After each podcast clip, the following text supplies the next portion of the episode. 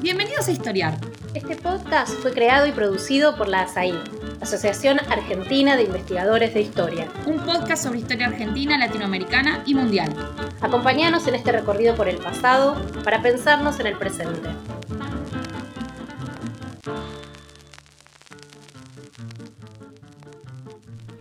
Hola, bienvenidos a Historiar.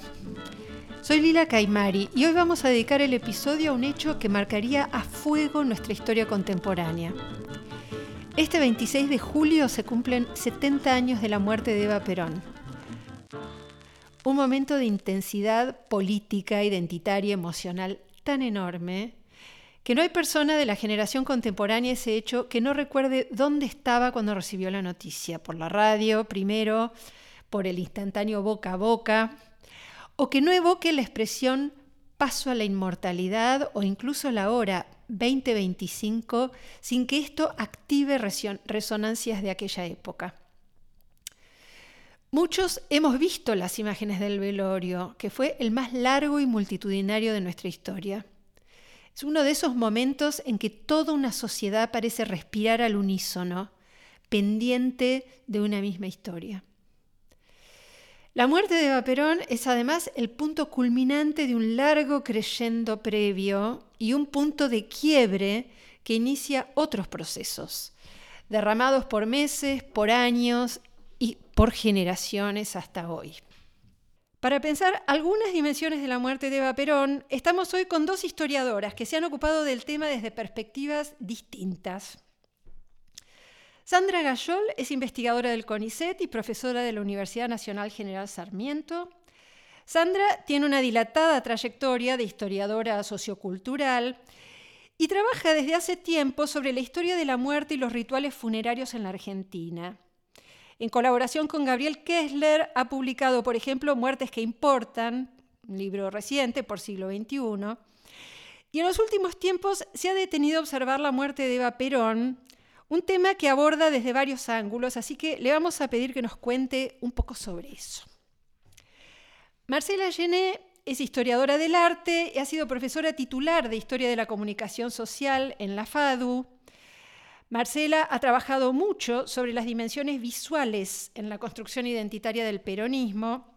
Su obra de referencia en este sentido es Un Mundo Feliz, Imágenes de los Trabajadores en el Primer Peronismo, publicada por Fondo de Cultura Económica.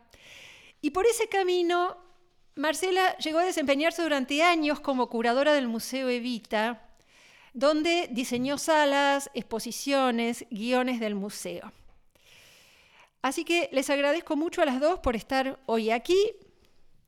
Y si les parece, les propongo que entremos a esta historia tan densa y tan larga por los primeros episodios que hacen sonar la alarma. ¿no? En, en un acto en, 1950, Eva Perón se siente mal, hay un desmayo en público primero. Podríamos empezar preguntándonos entonces, ¿quién era esta figura en el momento en que surge el primer atisbo ¿no? de inquietud en, en relación a su salud? Porque esta Eva ya no era, en todo caso, la actriz de radio y cine que había accedido a ese lugar cuatro años antes, ¿no? A los 26 años, pensemos, como flamante esposa de Perón. O por lo menos ese lugar había cambiado muchísimo.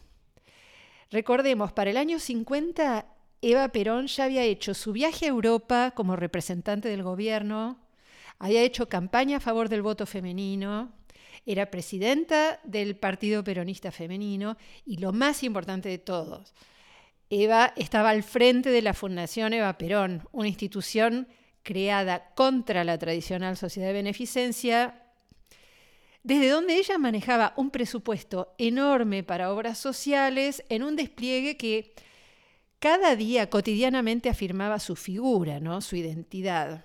Entonces, la, fundación es la sede principal, podríamos decir, en este proceso de creación de su imagen de esos años. Y mientras tanto, a lo largo de este proceso, hay un diario de la constelación de prensa peronista, el diario Democracia, que va siguiendo día a día estas actividades. Entonces, hablamos de un ascenso meteórico y de una figura que en esos pocos años había ya concentrado mucho poder. Bueno, muchas gracias Lila por, primero que nada, por la invitación. Y sí, vos lo has dicho muy bien, cuando Eva, el primer, eh, la primera referencia pública del desmayo de Eva es en 1950 y Eva ya era una pieza clave del poder político peronista, de hecho se dice ese poder dual, ese doble liderazgo carismático, y cuando hablamos de ese doble, ella es una de esas, es, parte de ese, con Perón por supuesto, indisociable es uno del otro. Y en 1950, cuando se desmaya en público, eh, ya eh, tenía un poder que era evidente, reconocido inclusive por quienes se oponían al peronismo. Ahora, eh, ese primer síntoma público de la enfermedad fue rápidamente eh, ocultado eh, por el gobierno. Si uno ahora, ante la posibilidad que nosotros tenemos de mirarlo retrospectivamente, se encuentra que hay un boletín un médico muy parco, muy lacónico, que dice se está recuperando bien. Y eso se atribuyó a un problema en la ingle que tenía que tenía Eva. Y después a partir de ahí empiezan, eh, digamos, la, enfermedad no tiene mucha visibilidad pública, puede haber existido en el cotorreo social, en el rumor, en el chisme, pero bueno, a veces una de las limitantes que tenemos los historiadores es precisamente poder acceder con tanta distancia temporal a ese chisme y a ese cotorreo, ¿no? Entonces, volviendo a tu pregunta inicial, recién para mí, en el 51, a mediados de 1951, es evidente que la enfermedad se convierte no solamente en un asunto público, sino también en un asunto de Estado. En todo caso, estos primeros atisbos son barridos de la escena, ¿no? Y recién a mediados del 51 ese elemento empieza a tallar, se empieza a hablar de esto, se instala una conciencia de que se trata de una enfermedad seria. Sí, en realidad esto se convierte en público porque la propia evolución orgánica de la enfermedad de Eva la obliga a tener un discurso oficial sobre qué es lo que está pasando con su estado de salud. Concretamente porque la tienen que internar y primero le hacen una serie de estudios que, están, que estaban previstos y después la internan. Entonces, frente a esa situación, el gobierno comienza a emitir, ahora sí, de una manera relativamente sistemática, los partes médicos o los boletines diarios. Entonces, ese es un aspecto importante. Y después la propia Eva empieza a hablar de que está enferma.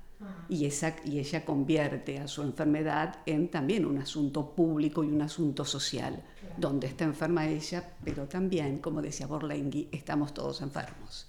Y a partir de ahí se inicia todo un proceso de de denunciación, de discurso público sobre, la enfermedad, pero también de prácticas muy concretas, una cantidad impresionante de movilizaciones que ahora visto retrospectivamente vos decís, bueno, en realidad el funeral se viene preparando hace un año. Es, una visión retrospectiva que la tenemos nosotros como historiadores, no necesariamente los contemporáneos y las contemporáneas, pero nosotros podemos hacer esa lectura y bueno, y en el 26 de julio fue realmente, vos dijiste, una intensidad, yo te diría intenso, exuberante, fue por momentos desopilante, que es cuando se comunicó oficialmente la, muerte de Eva.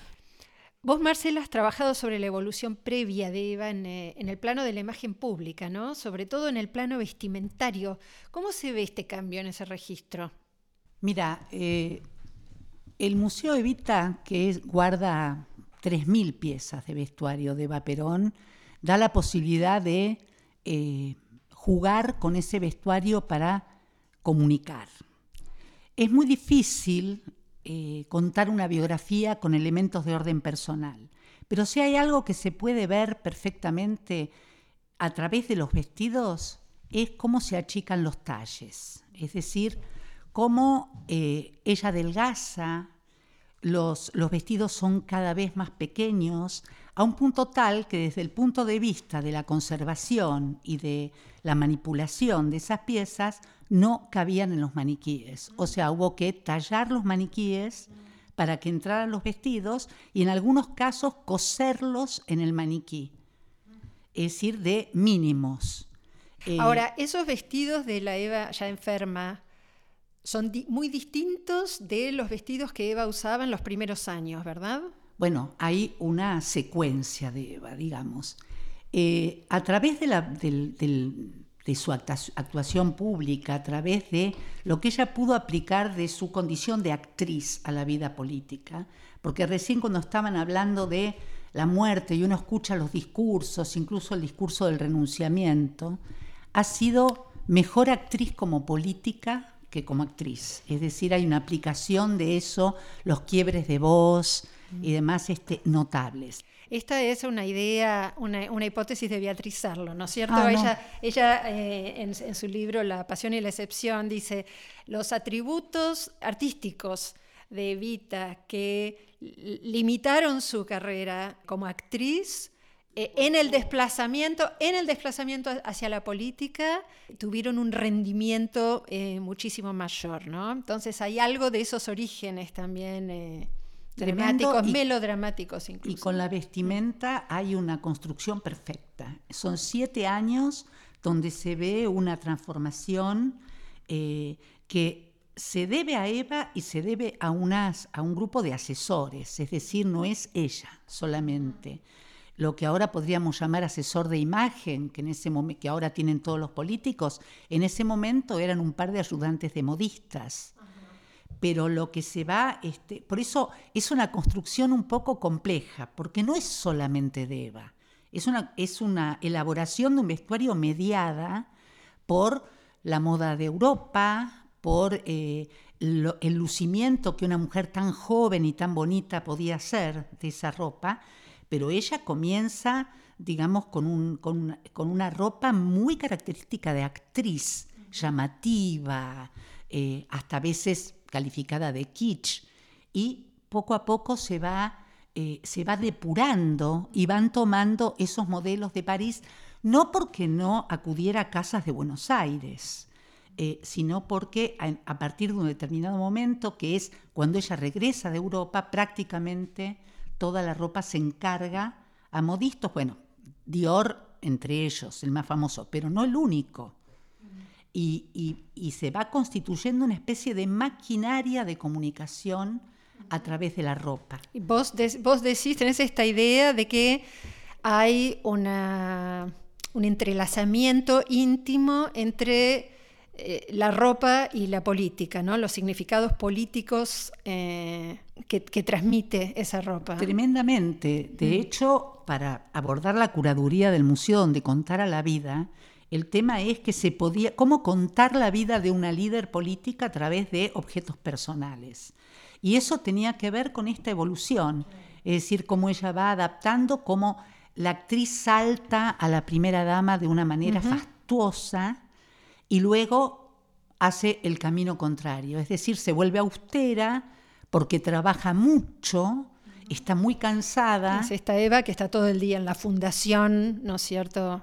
Sí, hay un dato, hay un dato interesante con respecto a eso que a mí me interesaba mucho mostrar.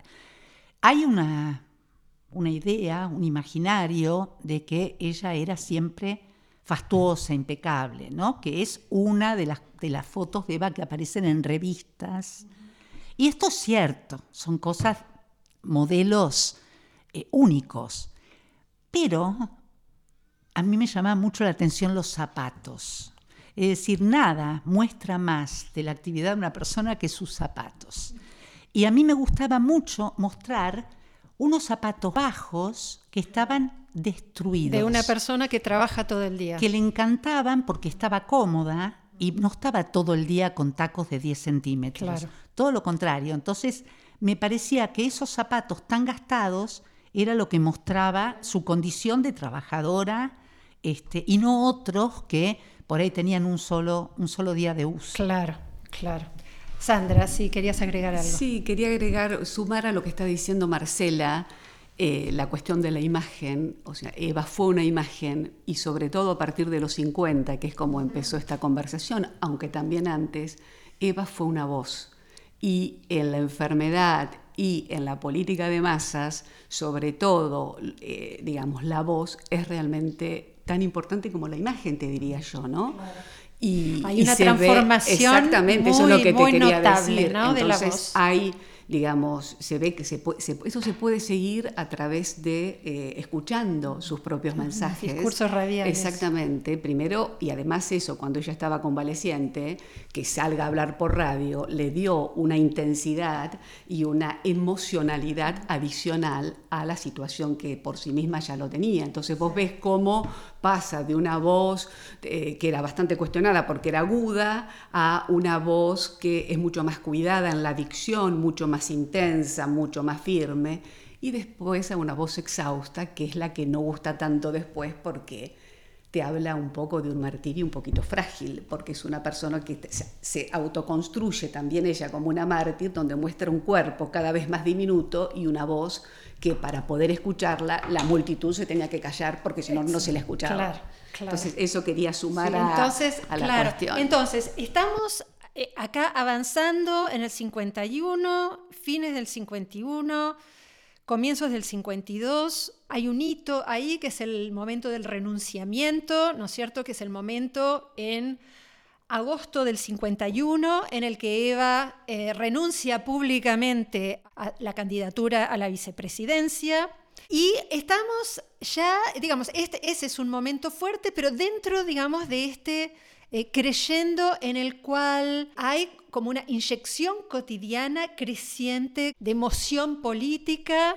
Eh, Sandra, vos hablás en tus trabajos de la construcción de una eh, comunidad emocional, ¿no? En torno a, esta historia, a esta narrativa. ¿Cómo se manifiesta esta comunidad? Vos encontrás distintas pistas, ¿no es cierto? Vas siguiendo. Sí, estoy tratando de reconstruirlo y ver cómo se forma, eh, cómo se constituye y cómo, eh, digamos, genera identidad de pertenencia, pero también es muy excluyente. Eh, eso es un, estoy en elaboración, mucho no te puedo decir, pero sí es una de mis preguntas de investigación. A partir de, yo no empiezo con Eva, sino que Eva me permite a mí pensar cuál es la dimensión emocional de la política de masas. Y el peronismo y Eva me parece que es un camino para reflexionar sobre eso. Y lo que se ve ahí es, eh, digamos, eh, lo que quiero decir primero, que las emociones son inherentes a la política de masas, que no es una cuestión solamente del peronismo. Primera, primera cosa, y que ahí la pregunta es qué es lo que tiene de específico y no la excepcionalidad. Y después cuando yo hablo de emociones, no estoy pensando como un impulso, como una cosa instintiva, sino como eh, una... Eh, las evaluaciones implican un juicio, tienen un contenido evaluativo e implican interacciones entre las personas. Digamos, hay una cuestión de valoración, de selección y tiene una capacidad cognitiva. Dicho esto... ¿Cómo, eh, cómo, ejemplificarías esta idea, por ejemplo? ¿A partir de qué, pistas se está siguiendo para...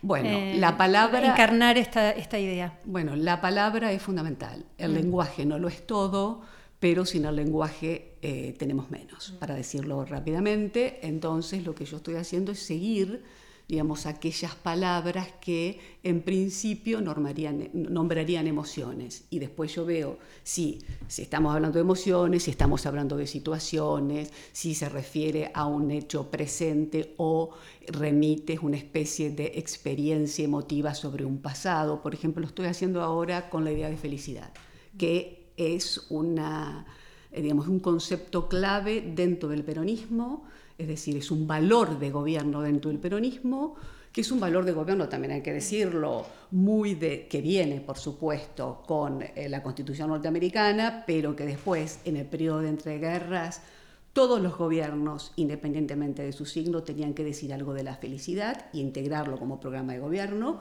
Eso también lo va a hacer el peronismo, entonces yo estoy viendo, digamos, qué quiere decir la felicidad, en qué contexto, cuál es la relación con el bienestar, cómo eso se traduce no solamente en un discurso, sino también en prácticas políticas concretas.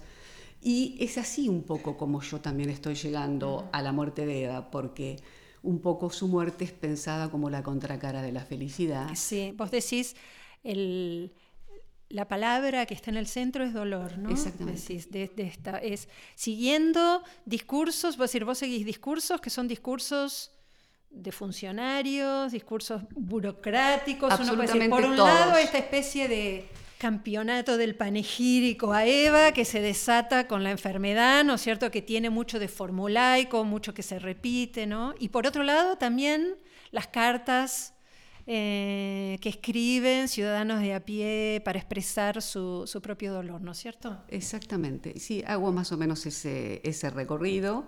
Eh, palabras, imágenes, frases mm. y lo que me interesa, bueno, vos decís las cartas porque, bueno, frente a ese funeral que fue tan despampanante y tan pensado sí. y tan organizado y en un momento donde se discute, viste, cómo va a ser el monumento, quién lo va a financiar, cuál va a ser la altura, vos encontrás, por ejemplo, cartas que, te, que, le piden al subsecretario de Informaciones, a Paul o a Perón, además que le dan el pésame y le dicen, deme una imagen de Evita.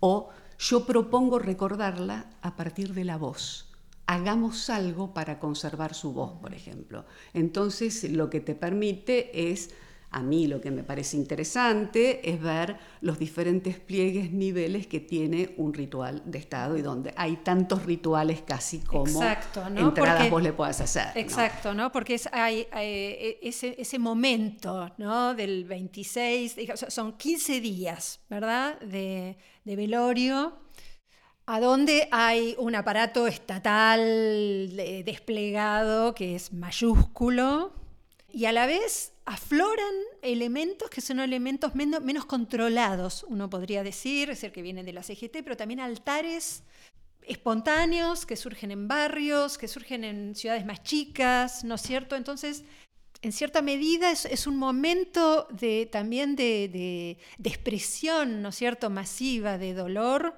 que tiene un poco de todo, ¿no? que tiene elementos que son, que son automáticos, que son coercitivos incluso, ¿no? eso, hay mucho de eso también, y tiene también eh, elementos que remiten más, uno puede decir, a la historia de las religiones populares, ¿no es cierto? De, formas de espiritualidad, de relación con la muerte. Eh, y, que, por lo tanto tienen como capas de sentido que por ahí son más profundas, ¿no? que, la de la...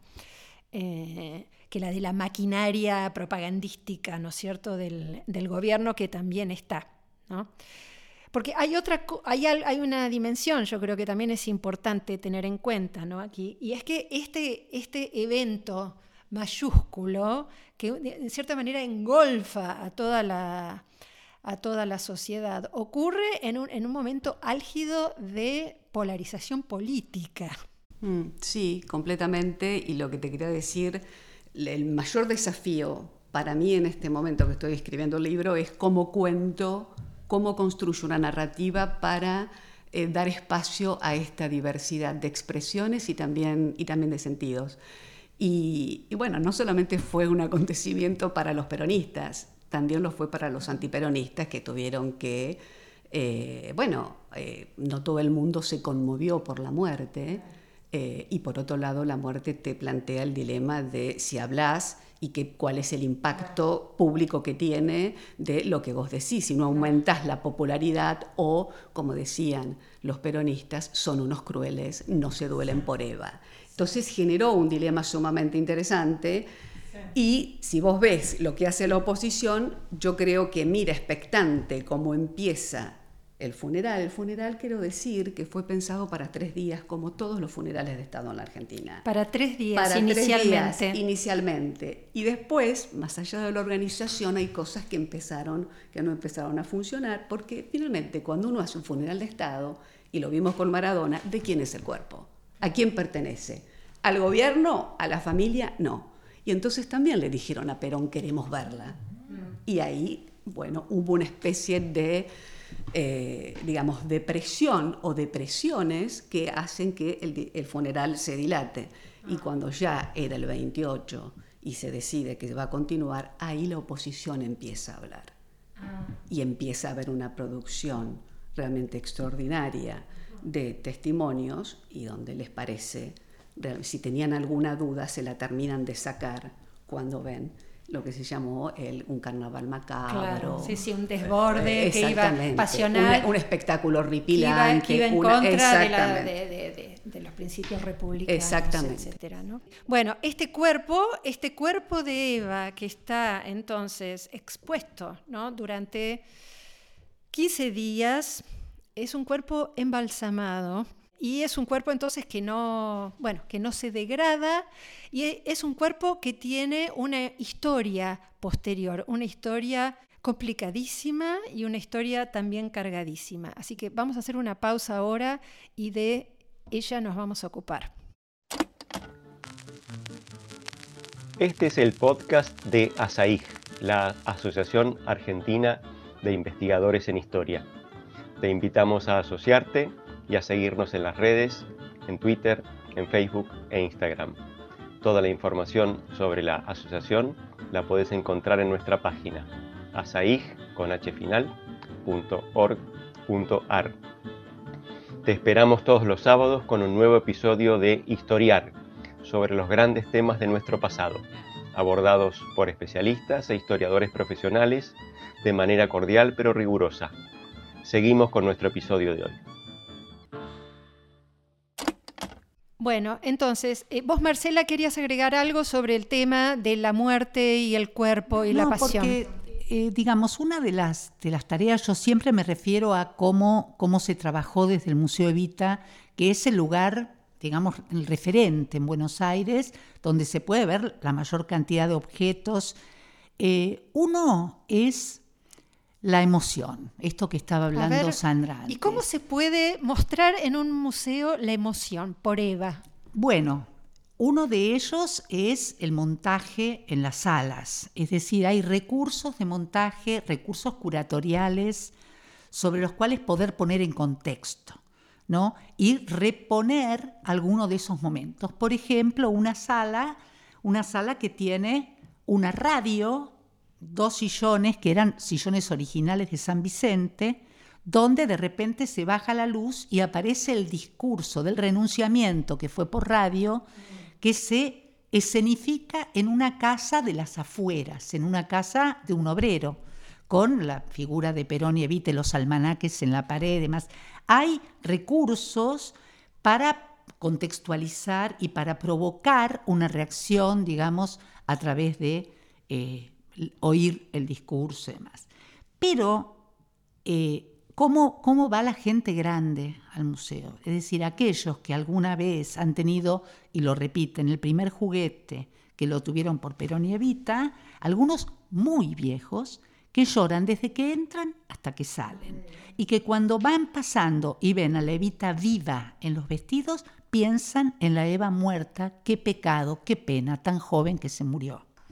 Entonces, digamos, hay un, todo, un trayecto donde, según la generación, este, evoca enormemente la, emoción.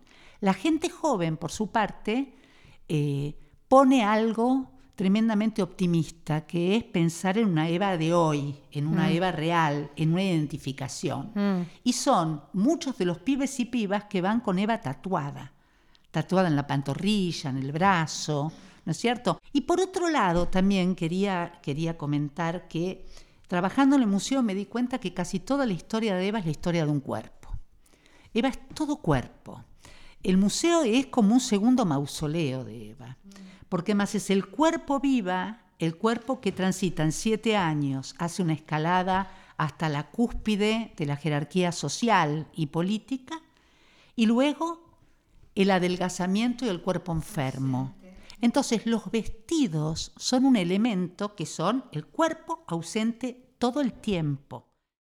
Entonces, entre aquella Evita llorada en el velorio del 52 y la Evita tatuada en el cuerpo de los jóvenes de hoy, hay una larga historia, ¿no? Y complicadísima historia.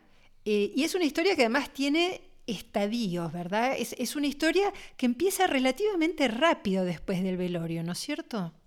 A partir del 57 más o menos, eh, está por un lado, hay que decir, la memoria o las memorias que se tratan eh, de cultivar sobre una Eva que primero desaparece y que no se sabe dónde está y hasta la entrega del cuerpo en el 71, que es a partir de la política, a partir de las distintas organizaciones, los distintos segmentos del peronismo, cuando están fuera del poder, post-55, eso sigue existiendo, a veces se mezcla y a veces inclusive hay actores afines que eh, operan o trabajan o son los emprendedores de esa memoria desde la política. Vos hablas de los emprendedores de la memoria de Eva. sí. Bueno, es un, es un concepto que no, digamos, que no es mío, pero que me refiero a aquellas personas que pueden ser individuos, que pueden ser organizaciones, que pueden ser organizaciones de la sociedad civil, que pueden ser organismos del Estado, que una vez que la persona se muere tratan de mantener vivo el recuerdo, recreando y construyendo una nueva biografía. Lo que nosotros vimos, porque es un trabajo que yo empecé a pensar con Laura Ehrlich, es ver qué pasaba esto en la cultura de masas en bueno, el largo, la larga década de los 60 y, trabajamos precisamente el semanario así eh, y también trabajamos con Primera Plana y con Siete Días Ilustrados. Y, y, bueno, que son las tres revistas, son muy disímiles entre sí, que apuntan a segmentos de, público distinto y al mismo tiempo tiene una tirada realmente muy impresionante. Y ahí lo que ves por un lado, bueno, el cadáver, la desaparición eh, es realmente, tuvo un efecto, un impacto, no solamente, sobre todo el interés, porque la verdad que uno con los muertos, el, cadáver, el cuerpo muerto... Porque el cadáver hay que decir, ¿no es cierto? El cadáver de Eva, es decir, las primeras historias tienen que ver con el misterio del cadáver. Exactamente. Es eso, ¿a dónde está el cuerpo de Eva? ¿No? Esa es la primera pregunta. ¿Por qué ese cuerpo desaparece? ¿A dónde está y devuélvanlo? desaparece después del golpe del 55. Después del golpe del 55, la, Eva, una vez que termina el funeral, queda en el segundo piso de la CGT, hasta que se construya eh, el, monumento mausoleo, como se llamó, que finalmente no se llegó a construir. Se supo después que en el 57 Eva entre el 55 y el 57 anduvo circulando el cuerpo y finalmente en el 57 llega a un clandestinamente y eh, a un cementerio en Italia. En Italia. Ahí y por supuesto que todo este proceso siempre va a ir acompañado por rumores que van a ser desmentidos por el gobierno militar. A partir del 57, cuando se constata que efectivamente el cuerpo no está más en la CQT, que había sido intervenida por la Revolución Libertadora, la autonomía de la Revolución Libertadora, entonces ahí comienza, especialmente así, que es un semanario muy, muy popular, que es un semanario de, eh, digamos, de Héctor Ricardo García, que es bueno, es uno de los primeros multimedios de Argentina, podríamos decir, que el diario Crónica también, eh, empieza a darle un espacio al peronismo y al cuerpo de Eva y a la, al reclamo del cadáver, te diría, sistemático. Es una gran historia popular de los tardíos años 50, ¿no? El misterio del cuerpo de Eva. Sí, esa es una.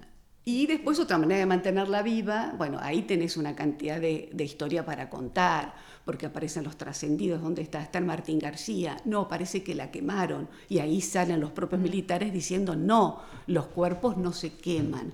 Porque hay que tener en cuenta que en ese momento la práctica mortuoria más extendida socialmente, si bien son siempre muy diversas, es la inhumación del cadáver. La cremación es una cosa muy, muy posterior en Argentina.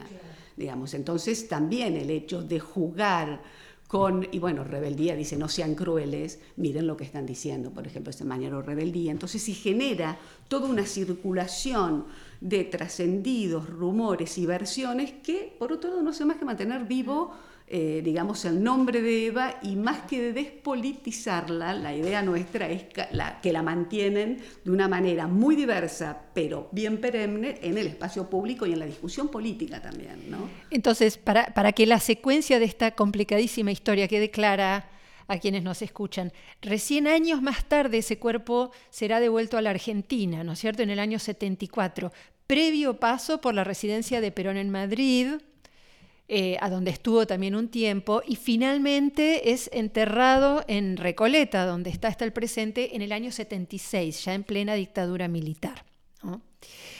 Entonces, ¿y, de qué otras maneras se mantiene vigente Eva Perón? Aparecen biografías, ¿no?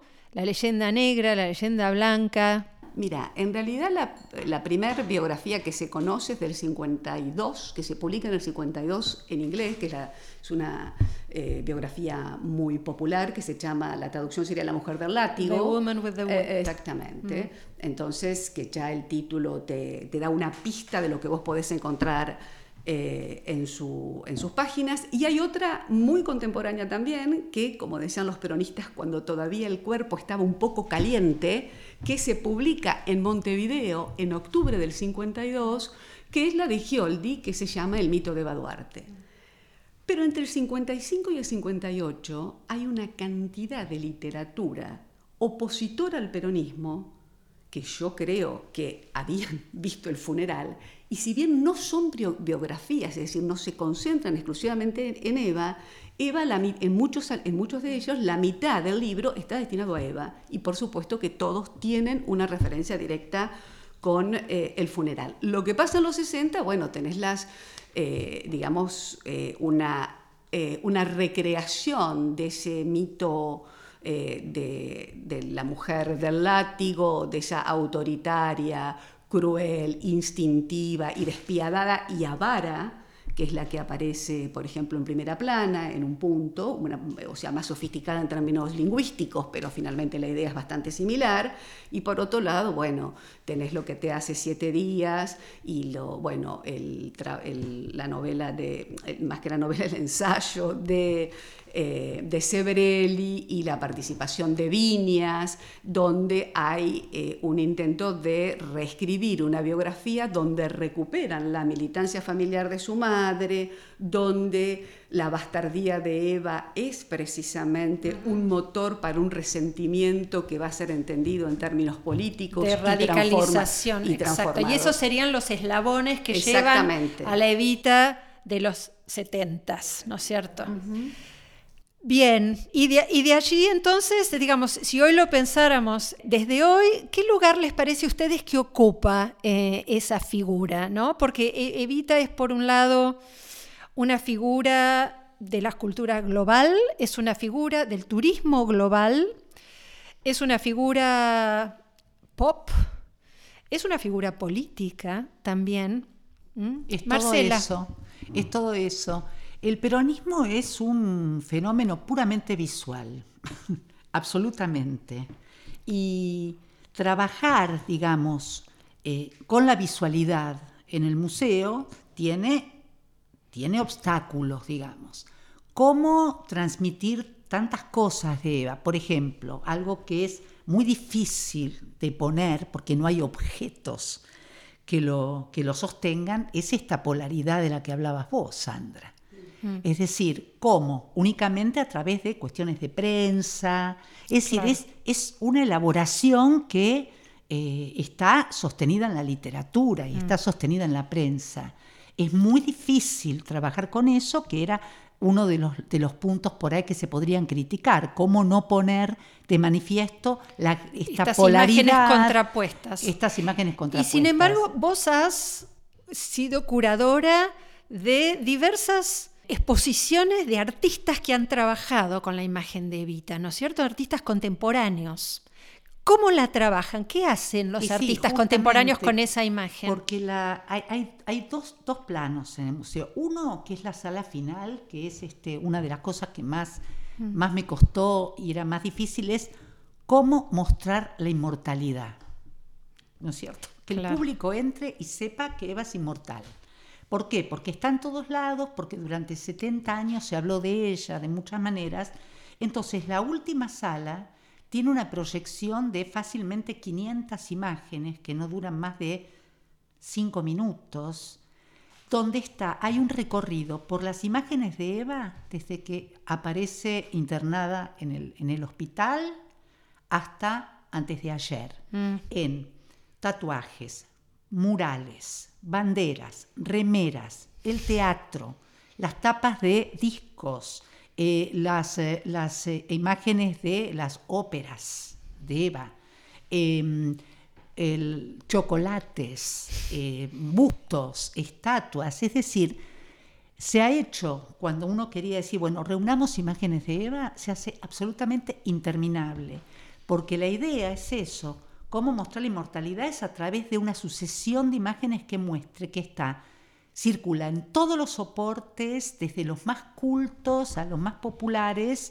y esto de los tatuajes de, Mm. las jóvenes generaciones es una muestra cabal de eso. Sí. Y como, como un añadido, y un añadido no, algo bastante central en esa sala, es que el último vestido, que era el vestido que usó en la, la tapa de La razón de mi vida, que es un vestido que está, pero que bueno, está muy frágil, se ha hecho una réplica de ese vestido que está volando, colgando de tanzas, como en una especie vacío, acá sí el cuerpo está vacío, Sin no hay más maniquí, y está colocado en una especie de altar rojo donde se muestra ese, ese vestido ya sin cuerpo, ¿no? una especie de ascensión. ¿Por qué? Bueno, hago yo esta referencia. Vos bien lo habrás trabajado, Sandra, la santificación de Eva, Eva Mm. Santa. Y ocurre, en realidad, algo muy parecido con la reacción de la gente, y digo, no por supuesto los turistas que vienen a buscar otra cosa. Eh, vienen a buscar a la Evita de la ópera, Eh, probablemente. claro, la Evita de Broadway. Yo digo, los argentinos de varias generaciones lo que vienen a buscar también es eh, la emoción ante el contacto de la ropa, que es la ropa que tocó el cuerpo. Entonces, por ende, esa ropa está santificada. Con lo cual, mostrar los vestidos significa tomar todas las medidas de seguridad posibles, porque, digamos, pueden cortar partes, pueden abalanzarse, digamos, lo más parecido a una situación de virgen. Tomo, tomo el guante de lo, lo que estás diciendo.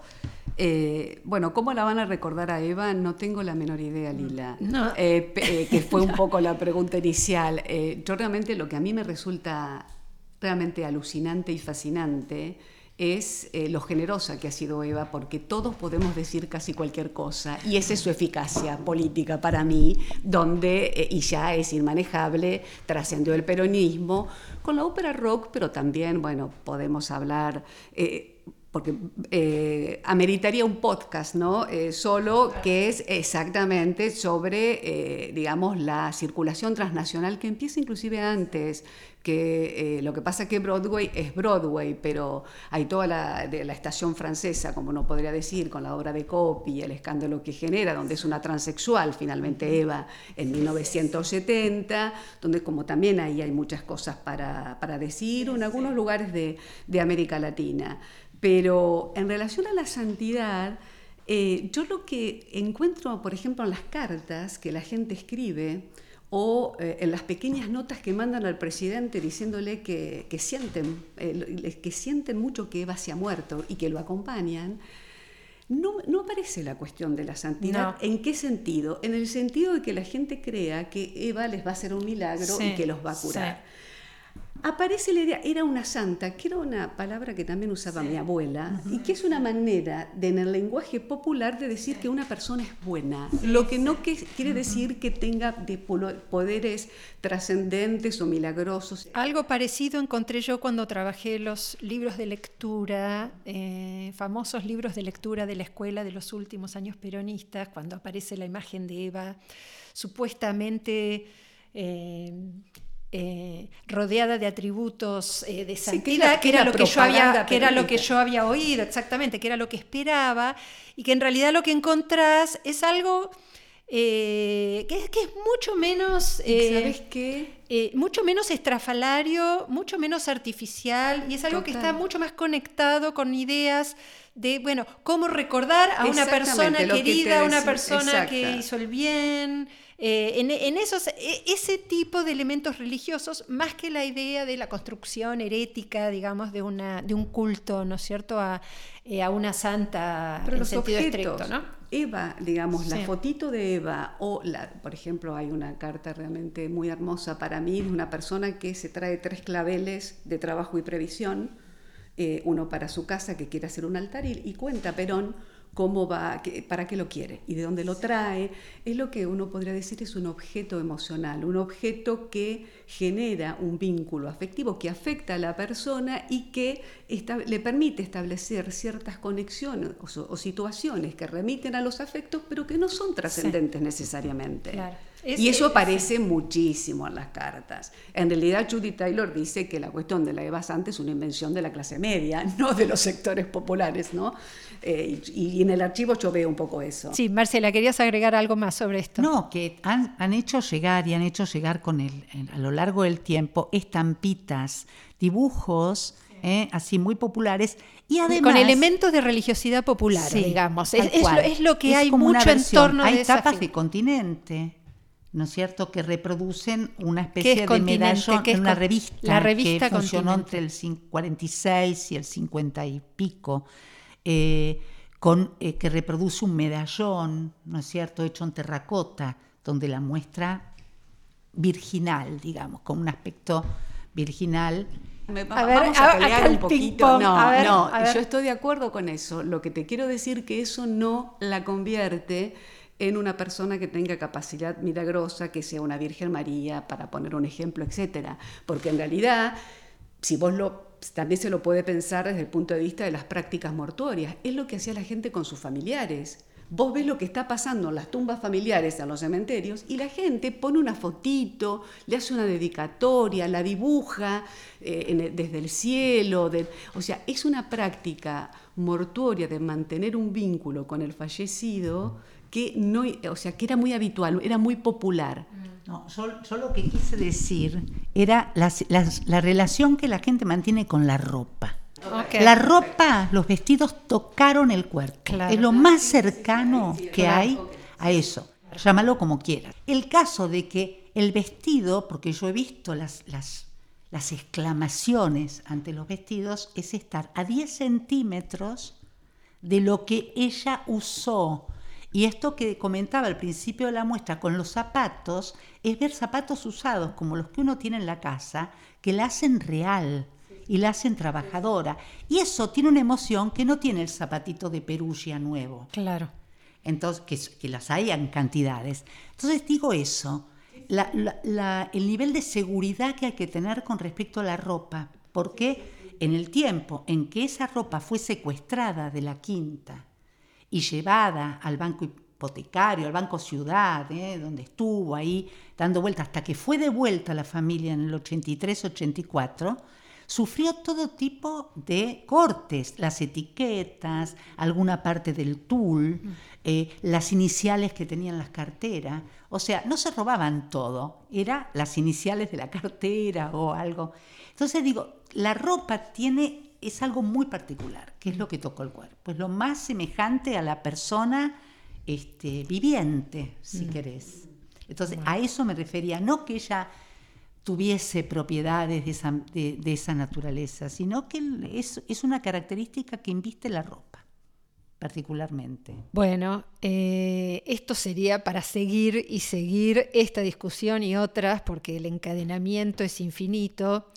Yo les agradezco muchísimo a ambas por haberse acercado para hacer este primer recorrido de los temas que surgen en torno a la muerte de Eva Perón, así que muchísimas gracias a ambas. Y gracias a ustedes también por estar ahí. Nos despedimos hasta la próxima entonces con un nuevo episodio de Historiar. Hasta pronto.